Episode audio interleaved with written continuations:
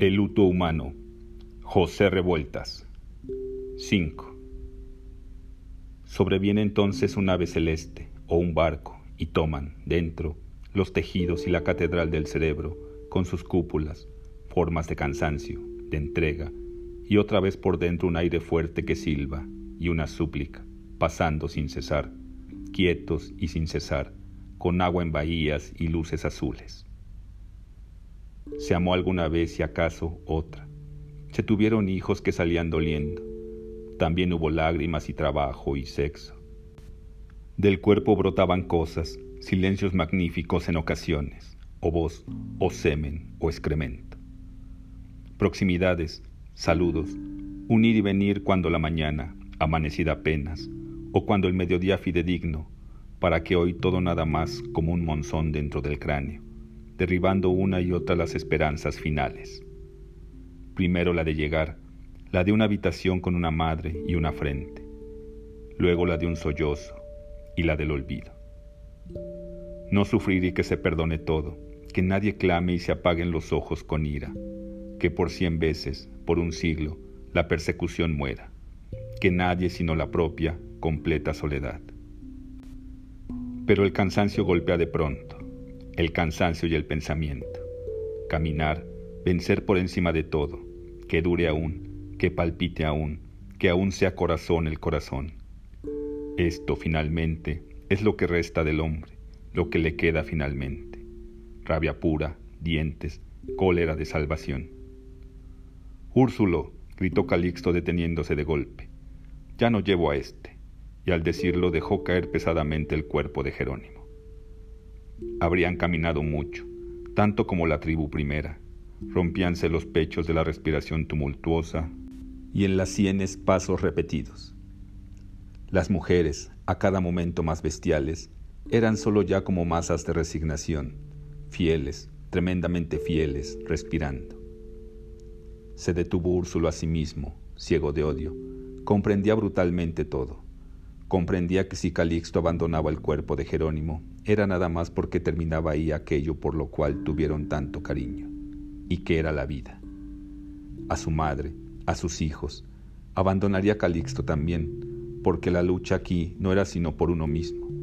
Lo entendía Úrsulo también que llegaba a preguntarse, ¿por qué, de veras, no morirá Jerónimo de una vez e igualmente Marcela? Volvió el rostro descompuesto por la ira. ¿No quieres llevarlo? Jerónimo tenía la cabeza dentro del agua, inclinado de manera torpe y a riesgo de ahogarse en pocos segundos más. Úrsulo hubiese querido matar ahí mismo a Calixto, pero imposible. Chonita, y ahora, además, Cecilia, lo impedían como cadenas. Era de cadena, de hierro, este cuerpo de Chonita, y la mujer como un ancla espesa, entre las sombras, caída hasta el fondo, inmaterial ya. De matar a Calixto, Úrsulo perdería todo, y a Cecilia en primer lugar, para siempre. Eres un hijo de la chingada, se limitó entonces a decir, con los dientes apretados. Entregó a Marcela el cadáver de Chonita, y sacudiendo el cuerpo de Jerónimo se lo echó a las espaldas para continuar la marcha. Marcela vio cómo cargaban a su marido, y ahí iba ella detrás, tropezando, conmovida extrañamente. Respiraba un Jerónimo y este hecho magnífico se le repetía a Marcela en las entrañas, como un mensaje tibio y una promesa. No era un cadáver todavía Jerónimo, aunque ya lo era, ajeno a todo. Y entonces Marcela experimentaba como un rompimiento profundo y un deseo sin medida, una añoranza. Como antes, la voz, las palabras de Jerónimo, como siquiera su rostro, hoy congestionado, era el sueño que ya rompía toda relación anterior. Era el nacimiento de la muerte, del manantial que brota, nuevo y eterno, sin que antes haya existido otra cosa. Y aquí, en la muerte sin pasado, se creará todo, para todo, también terminar. E imposible el recuerdo para que Marcela se representase otra vez a ese hombre querido y suyo, pues una ola, la pena, la desgracia, elevaba su obstáculo no lo vería con el rostro antiguo. Él nuevamente, los ojos vivientes, ahí nada más sus piernas colgando y los zapatos pobres, sin habitante, que golpeaban el torso firme de Úrsulo, que despertara de su sueño, del abandono, y que los labios dijeran una palabra, no que ya estaba muerto, muerto. Aquella era una borrachera de muerte, de la que no saldría nunca.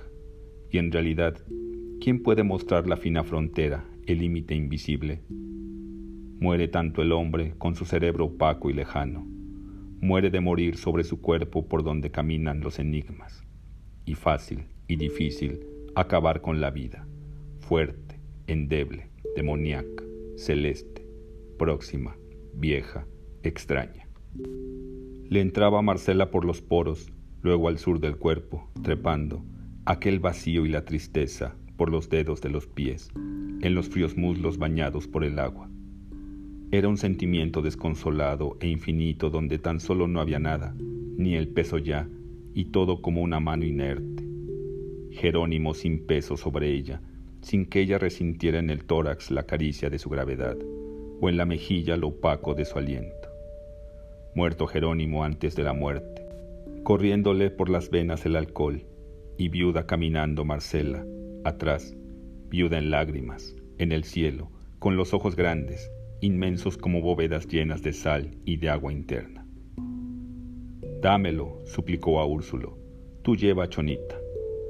Úrsulo se volvió hacia ella, sorprendido y atento. En realidad, pensó, ella debe cargarlo, así como yo debo cargar con Chonita. Todos iban a morir, además, y de no tener un ardiente e insensato deseo de salvación, se quedarían ahí sentados, sin hacer nada, esperando. Mas, ¿por qué luchar? ¿Querían vivir verdaderamente o tan solo aquello era un empecinamiento espantoso y sin objeto? Que cargara Marcela al cadáver con vida, al absoluto Jerónimo. Un aire, peor y espeso que este de la tormenta, empujaba por dentro del cráneo, en desolación furiosa, por las llanuras del alma, que llevara a su cadáver, a su hombre absolutamente borracho, muerto el pobre, sobre las espaldas, hasta el fin del mundo, que ya en el corazón ni un árbol ni una planta. Cecilia tuvo entre sus brazos el cuerpo de Chonita, mientras Úrsulo se descargaba del ebrio echándolo a las espaldas de Marcela. Hacía una figura grotesca Marcela con su marido. Renqueaba caminando pesadamente y con las piernas abiertas, parecida a un animal extraño, prehistórico, que tuviese algo de mujer, de mujer sangrienta y fea, con su joroba, con su pirámide, como a esos dromedarios a los que les nacen hierbas y plantas en la insensible piel. Justo, preciso, indispensable caminar, ahora que no tenían sitio. Caminar intensamente, solo que sin meta, huyendo. Quizá fuese cosa del destino y no de ellos, nada más eso de huir siempre. Pero huir permaneciendo, o mejor, con un anhelo tan violento de permanecer que la huida no era otra cosa que una búsqueda y el deseo de encontrar un sitio de tierra, vital, donde pudieran levantarse. Por eso todos ellos se sentían hoy inconscientemente unidos, solidarios trascendentes de algo que no se les alcanzaba, juntos hasta la desesperación, a pesar de que no tenían ojos y apenas un espíritu. Ignoraban todo y de todo, más sus propios interiores, si tenían por venir, si algo los esperaba más tarde. No sabían a lo sumo, y esto vagamente, sino de sus propias existencias, dudando siempre si habrá otros hombres y otros países en el mundo, u otras regiones en el país mismo. ¿A dónde iban? ¿A qué lugar? cuando probablemente la tierra estuviese inundada completamente, desde los lejanos nombres extranjeros de ciudades hasta estos de aquí, que eran santos católicos seguidos por el nombre polvoriento y triste de alguna deidad indígena. Pero con todo, caminar, buscarse, porque aun cuando fueran derrotados, algo les decía, muy dentro, sin que oyeran nada, que la salvación existía, sino para ellos, para eso sordo, triste y tan lleno de esperanza que representaban. Caminaba Úrsulo con su desesperada voluntad, sobrehumano, tratando de salvarse, con el demonio de la salvación dentro que repetía sus voces. No salvarse de la muerte, salvar su sentido, su desolación propios. En efecto, iban a desaparecer para siempre, asimismo la región entera y el país y el mundo. Pero aquellos pasos, aquel buscar, perdurarían por los siglos, cuando el viento, cuando alguien se detuviera para escuchar la voz del polvo. Se descubre en ocasiones que la muerte es muy posterior a la muerte verdadera, como la propia vida, a su vez, muy anterior a la conciencia de la vida. Ocasiones luminosas que apenas si se dan. Queda entonces del ser humano algo muy parecido a la piedra, a una piedra que respirase con cierto principio de idea, de adivinación ancestrales momentos donde se da el pródigo de la especie y en un hombre solo, abatido por la revelación, se muestra la memoria del hombre entero. Se descubre que en el principio fue lo inanimado, la turba en reposo y fría ya, y una memoria que duele en el entendimiento recuerda al hombre su condición de sílice o de mármol. Yo era sílice entonces y apenas, en mí, algo remotísimo, esencia de sombra, me situaba en el reino, algo menor que el menor signo de un soplo de presentimiento incapaz de ser medido, inaprensible. Inmóviles, muertos, mis átomos preparabanse para hacer el dibujo de una vértebra, para advenir a la maravilla prodigiosa de la respiración bajo el mar de donde naceríamos. Era preciso el milagro y mi destino convertiríame en pez, en reptil, en ave, hasta llegar aquí, sollozando, sollozando eternamente. Úrsulo descubrió de pronto que su reino no era de este mundo, que pertenecía al mundo de lo inanimado, antes, siquiera, de lo vegetal, y que como la piedra maternal primera, ignorándolo también, era tan solo una extrahumana voluntad hacia el ser, la más vehemente, la más ardiente voluntad de la historia, la voluntad, la vocación de la piedra, sin armas como ella, sin pensamiento, inmóvil, último, pero esperando durante una centuria, como parte del tiempo ya, convertido ya en tiempo espeso. Su madre murió al darlo a luz y una antigua leyenda del país contaba de la diosa indígena que pariera desde el cielo un cuchillo de obsidiana. Al estrellarse, de las astillas negras y relucientes del cuchillo había nacido la primera pareja humana, y de la primera la segunda, y de la segunda la tercera hasta hoy. Abraham engendró a Isaac, Isaac engendró a Jacob, Jacob engendró a Judas y sus hermanos. Úrsulo era hijo del cuchillo de obsidiana y su madre, la diosa misma, una joven diosa. Extraño que nada más se llamase Antonia, sin otro nombre, Antonia Secas, como un animal que pareciera no tener origen. Antonia porque era indígena, algo así, evidentemente, como un animal, pues ni español sabía. Dábanle de comer las gentes, semicompadecidas, porque Antonia era una suerte de trabajadora trashumante, abandonada, lejos de su patria. Era una diosa con su carne morena y profunda. Sus padres, al igual que ella silenciosos, vivieron los tiempos del caudillo Tataviate, muerto más tarde por el gobierno. Nos manda soldados el señor don Porfirio, les dijo una vez Tateviate a todos los hombres de su comunidad. Tenemos que luchar porque quiere quitarnos el río, el maíz y los niños. ¿Es de justicia? El padre de Antonia conversó con su mujer. ¿Por qué nos tendrá mala voluntad el señor don Porfirio? preguntó inquieto, sorprendido profundamente de que las cosas ocurrieran así. Quiere quitarme a los niños. Te lo aviso porque me voy a la guerra. La madre de Antonia miró tranquilamente cómo se alejaba su marido.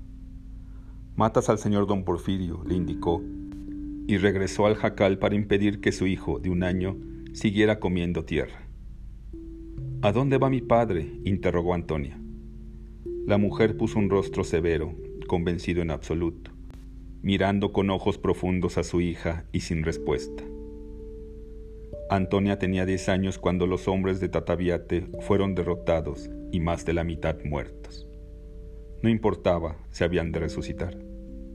Pero vinieron pelones para llevarse muy lejos a las familias, que por orden del Supremo Gobierno. Las condujeron hasta la estación del ferrocarril. Se van a Quintana Roo, decían los hombres del gobierno, para que trabajen. Era abandonar la tierra, dejar todo. La madre de Antonia tuvo un gesto sombrío. El tren, pausado, aproximábase como una bestia de fuego. No vamos, es mejor morir, dijo la madre de Antonia, y tomando de los pies a su hijo de un año, lo estrelló contra la vía del ferrocarril. Eres una víbora, india hija de la chingada, exclamó un soldado a tiempo que la atravesaba con la bayoneta. Antonia quedó sola y después anduvo por el monte, con una veintena de indios perseguidos, tristísimos porque habían perdido la guerra. Quizá no estuviese hecha para ellos la victoria, pues tantos siglos de no tener nada y estar pobres, empezaron a enfermarse y a morir. Hambrienta, fatigada, después de muchas leguas de camino, Antonia llegó a la hacienda para que le dieran de comer. Era entonces la abeja, una gran hacienda, con miles de cabezas de ganado, y don Vicente todo un señor español, como sus antiguos abuelos conquistadores. Antonia miraba con sus ojos fijos, rencorosos, sin pronunciar palabra, a toda la gente de la hacienda, al mayordomo, a los peones, a don Vicente. No podía borrársele la imagen de su madre estrellando al niño sobre la vía. La existencia de Antonia estaba rodeada por la muerte, hecha por la muerte. Era preciso vivir o acabarse mejor, en definitiva, sin huella alguna, para siempre. No encontró idioma alguno para pedir pan a los blancos. ¿No sabes hablar? preguntábanle.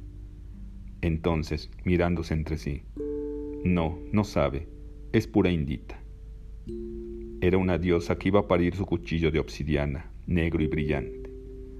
Llegaba ahí, callada, cumpliendo su destino. No debía ir hacia ellos para que todo se cumpliera. Estaba hecha por la muerte, la muerte de los suyos, la muerte de su tiempo, y algo fatal y resignado la hacía esperar.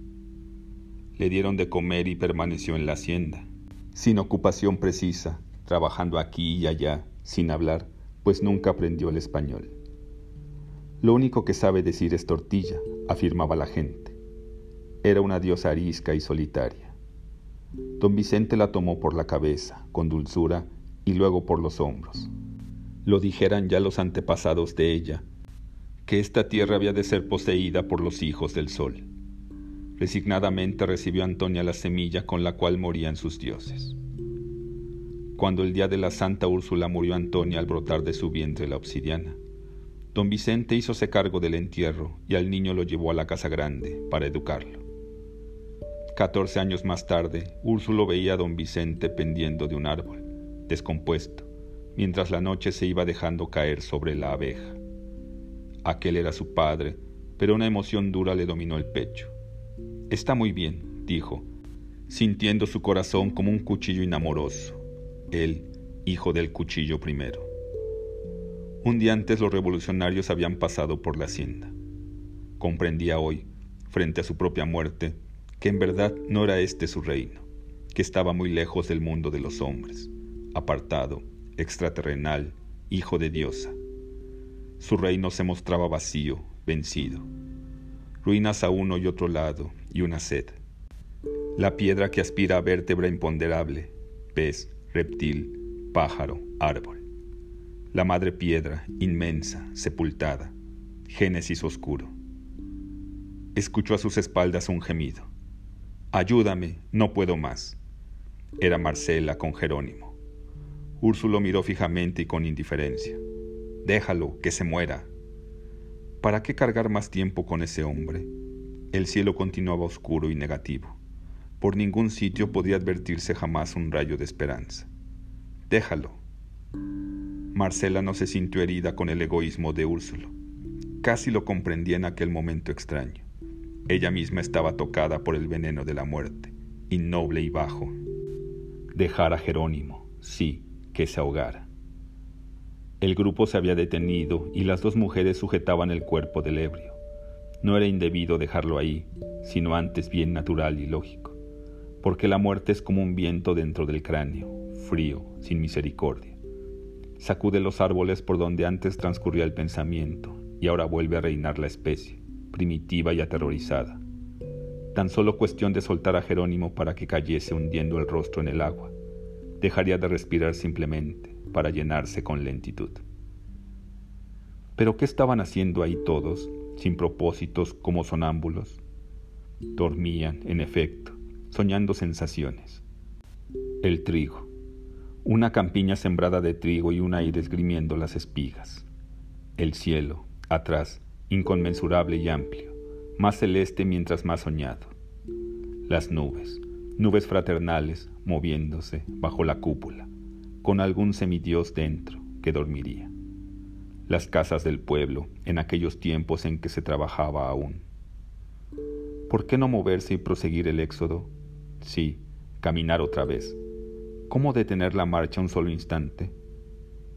Deja a Jerónimo, dijo Cecilia. Vámonos, por Dios. Ella faltaba únicamente. Faltaba su testimonio de egoísmo y odio.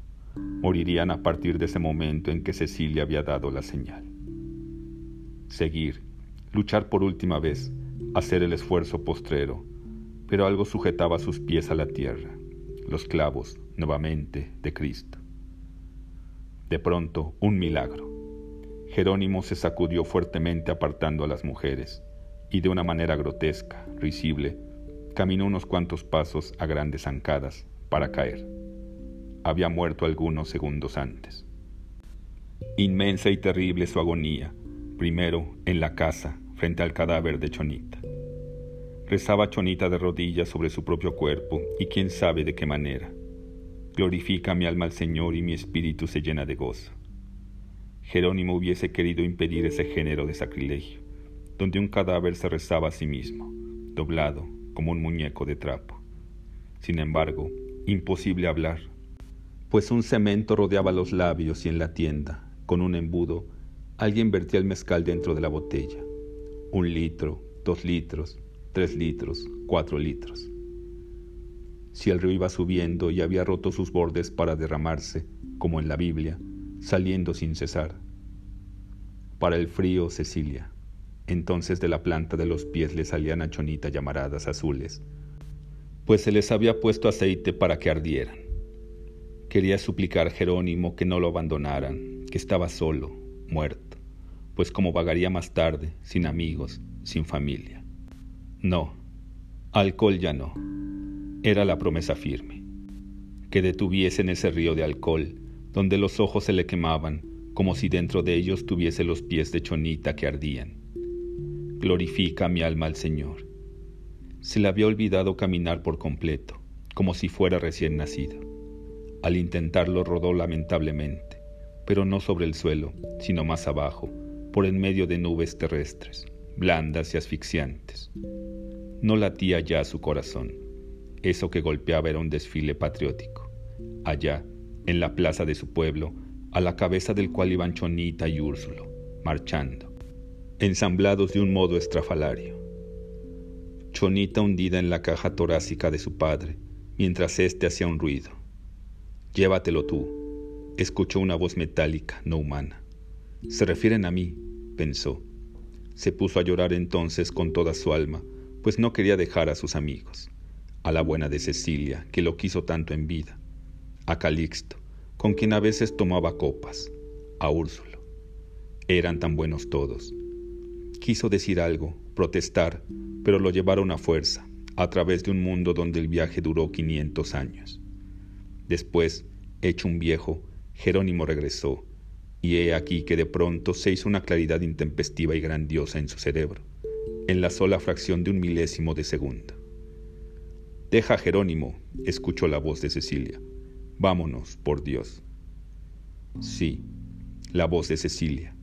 Ella también quería que lo abandonasen. Sobrevino entonces la sombra, y en ese instante debe haber sido cuando Jerónimo, ya muerto, caminó unos pasos a grandes y ridículas zancadas.